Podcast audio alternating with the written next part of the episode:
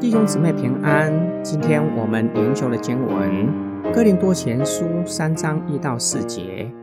弟兄们，我从前对你们说话，还不能把你们当作属灵的，只能把你们当作属肉体的。你们在基督里仅是婴孩，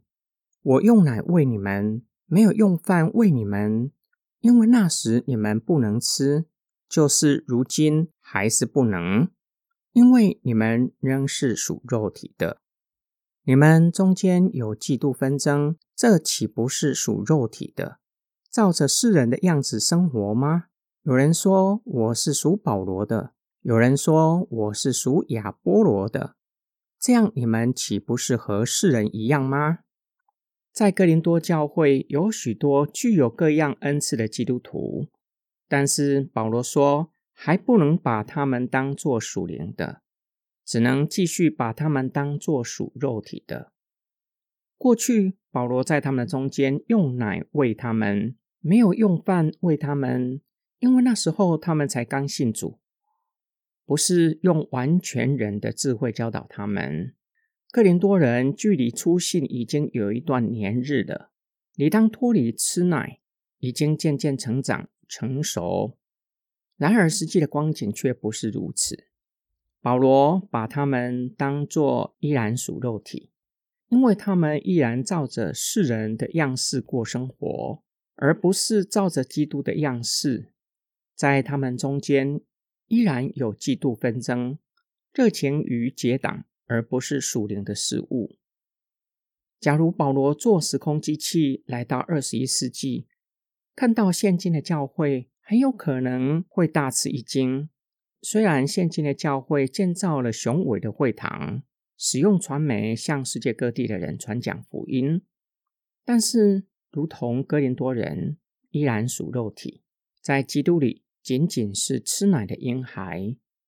因为依然照着世俗的经营方式，使用商业手法经营教会，建立堂会品牌。由此可见。无论教会或是个别基督徒，不是从拥有什么恩赐，也不是从是否能够成熟使用恩赐，为主做了在人看来伟大的侍奉，看堂会或是个人是不是属灵，还是属肉体，而是从是不是有属灵的洞察力，不照着世俗的方式过生活，经营教会，宣讲基督的福音。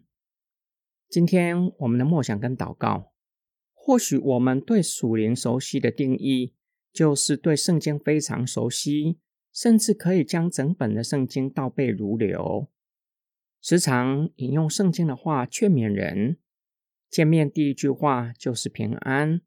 时常将哈利路亚挂在嘴边，有属灵的恩赐，并且能够熟练的使用恩赐，能够引领人归主。会说方言，时常进食祷告，这些可以看成是属灵的现象。想想保罗如何定义属灵？保罗对属灵的定义跟你所熟悉的有什么不同呢？我有属灵的智慧，以至于有属灵的洞察力吗？换句话说，不照着世人的方式过生活，追求地上的价值。而是热情追求具有永恒的价值，不照着世人的方式过生活。我们一起来祷告：爱我们的天父上帝，为教会，并且为自己祷告，不效法这个世界，不照着世俗的方法经营教会，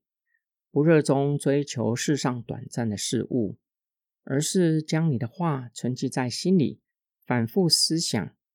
并且。照着圣经所启示的耶稣基督的样式过生活，愿意为了他人的利益放下个人的坚持，竭力追求在基督里的合一。